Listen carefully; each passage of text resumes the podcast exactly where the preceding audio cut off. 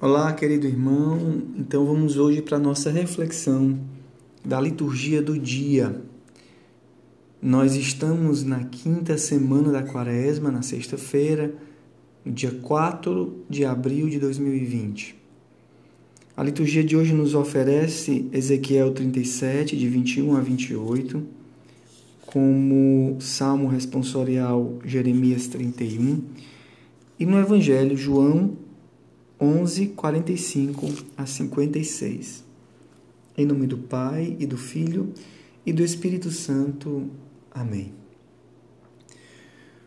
Vamos, através da liturgia desse sábado, entender também um pouco mais sobre como Deus nos quer preparar para essa Semana Santa que já está começando. Realmente, a quaresma termina no Tríduo Pascal, no início do Tríduo Pascal, ou seja, na quinta-feira, nas vésperas da sexta-feira.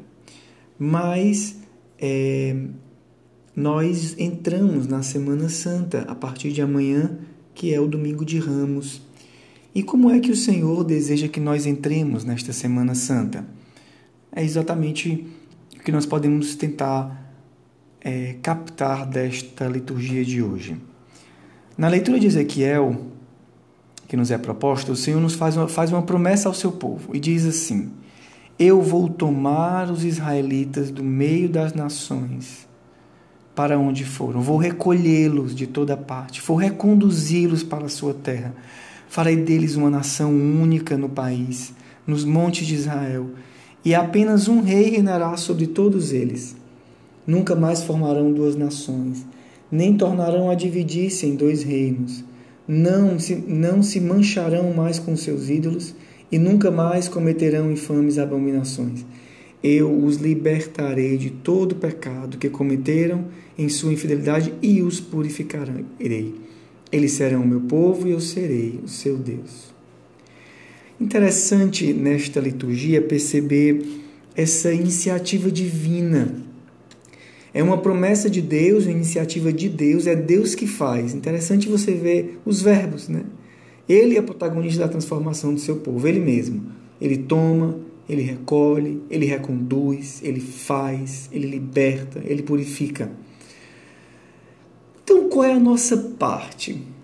Né? O homem, é, então, deve esperar passivamente, deve ou deve ativamente participar do seu processo de santificação? É a pergunta que nós podemos nos fazer é, de que servem os méritos humanos, como a graça de Deus age em cada um de nós, nos mais virtuosos e também nos mais pecadores. O que eu fiz na quaresma vale para quê? Os sacrifícios que eu fiz, que eu estou fazendo, as penitências, os jejuns, se é Deus que vai fazer, se é Ele que toma, se é Ele que recolhe, se é Ele que purifica, do que serve aquilo que eu fiz? As coisas que eu fiz me fizeram crescer ou não, já que a ação é toda de Deus? Essa pergunta que a liturgia de hoje pode gerar em nós me faz querer refletir com você um pouquinho sobre a dimensão da graça de Deus e a ação da graça de Deus no homem. Muito brevemente. Porque eu acho que é justamente dessa reflexão que o Senhor quer nos preparar para esta Semana Santa. A graça é necessária para a nossa salvação. Primeiro ponto. A graça é necessária para a nossa salvação. É um engano achar que por nossa força nós conseguiremos ser santos.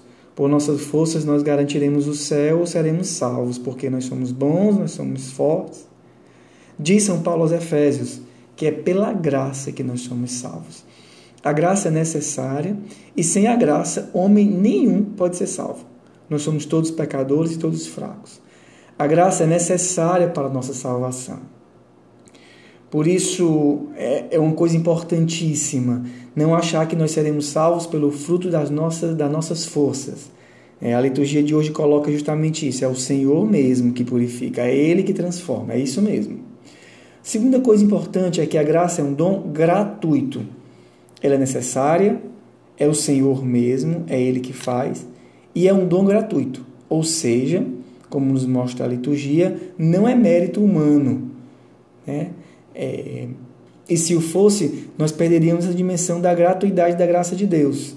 Era como se nós fizéssemos alguma coisa, merecêssemos a graça e Deus só desce quando nós fôssemos merecedores.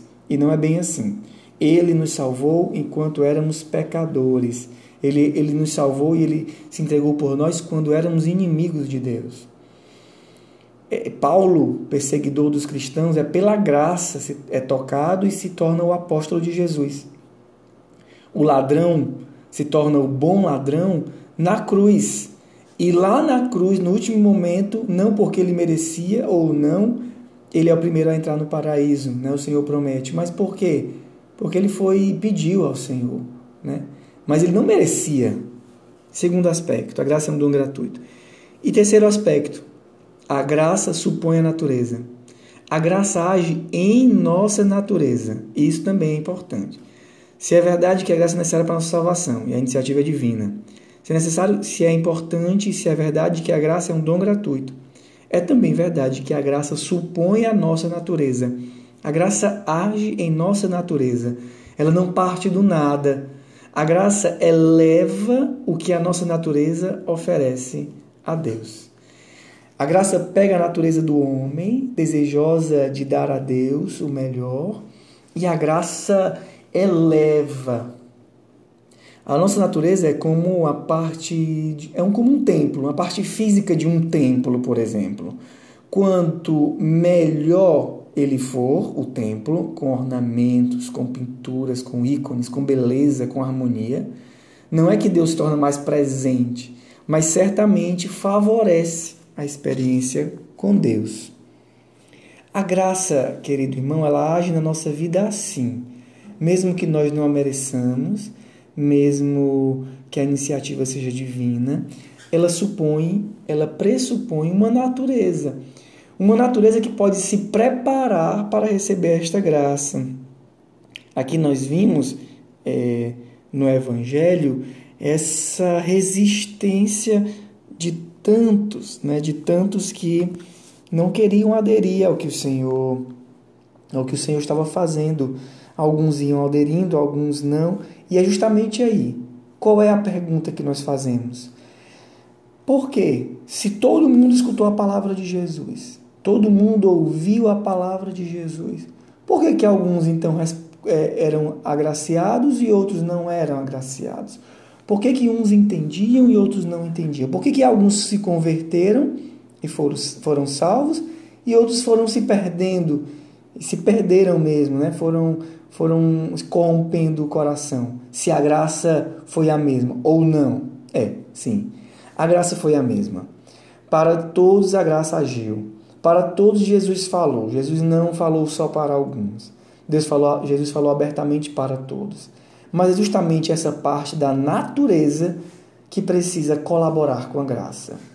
Na verdade, o lugar justo de entender a ação da graça no homem, qual é a parte humana e qual é a parte divina, é entender que a nossa natureza pode, pode colaborar com a graça. A graça vem e eu posso colaborar com a graça através de uma natureza de mim, da, da, da parte que eu posso dar, qualificando-a para qualificando-a pessoalmente, escolhendo pessoalmente a adesão à graça de Deus. Um autor, é, um padre, um professor de teologia espiritual, é, que já é falecido, Spidlick, um professor do Oriente, que ensinou muitos anos em Roma, ele dá um exemplo muito interessante de como é que a graça age em nós. Ele diz: é, é mais ou menos assim. É como se nós tivéssemos. Nós, existe a graça é mais ou menos assim, não. É assim: existe a graça incriada e a graça criada. A graça incriada é aquela a graça de Deus, que não é maior nem menor, é sempre a mesma. E a graça criada, que é aquela que se encarna em cada pessoa de alguma forma. Ele diz: a graça incriada é mais ou menos como como um anel, como um anel. A natureza humana é como uma superfície, como um sabão, por exemplo, um sabonete. E a graça criada, ou seja, aquela graça que se manifesta na vida de cada um de nós, é como a marca do anel no sabonete. Se você unir um anel ao sabonete, aquele sabonete vai sendo marcado por aquele anel. E à medida que aquele anel se aproxima mais do sabonete, mais aquele sabonete, aquela superfície, né, aquela superfície que pode ser marcada, quanto mais o anel se aproxima e com mais força ele se aproxima, mais marcado aquela superfície fica e por isso fica mais evidente a presença daquela, daquela marca do anel. O anel não pode ser mudado, mas a marca do anel no sabonete pode ser diferente transformando na nossa linguagem. A graça, ela é a mesma para todos. Entretanto, o contato desta graça com a nossa natureza, que pode ser modelada, é nós, somos nós que escolhemos na relação com o Senhor. A graça é a mesma, mas a relação de cada um é diferente. Como é que essa graça pode se transformar mais eficaz na minha vida? Na medida em que eu permito que a relação aconteça. Quanto maior é a relação que aqui é que a minha, quanto maior é a minha relação com esta graça, ou seja, com a ação de Deus em mim, mais forte é a impressão que acontece em mim. Explicando a Semana Santa. Nós estamos entrando na Semana Santa e as graças de Deus estão sendo derramadas abundantemente. Essa graça está preparada para nós, para viver um tempo unido a Jesus na sua paixão, morte e ressurreição. Para todos, ela é igual para todos. E como é que nós podemos então aproveitar ao máximo dela? Nós podemos é, permitir que a relação aconteça. Nós podemos passar essa Semana Santa assistindo na televisão ou no, nos canais da, os canais todos que a comunidade nos oferece, que a igreja vai nos oferecer. A gente pode simplesmente assistir como um espectador que olha, que acha bonito e que diz: Ok, acabou aqui essa celebração e agora eu nem entrei, ou eu posso criar a relação. Eu posso criar uma relação profunda com Deus e transformar e deixar que ele transforme a minha vida. A natureza preparada colabora com a graça. E eu posso colaborar com ela de várias formas. Colaborar é, preparando o meu coração, colaborar fechando os meus olhos, colaborar levantando os meus braços. Não porque isso vai aumentar a quantidade da graça de Deus, mas certamente vai modificar é, como ela vai se manifestar em mim. Certamente a força do anel nessa superfície vai ser bem mais evidente do que aqueles que ficarem simplesmente é, sentados no sofá, como que assistindo de fora um espetáculo que está acontecendo. Então, que Deus te abençoe e vamos viver intensamente esta Semana Santa. Amém.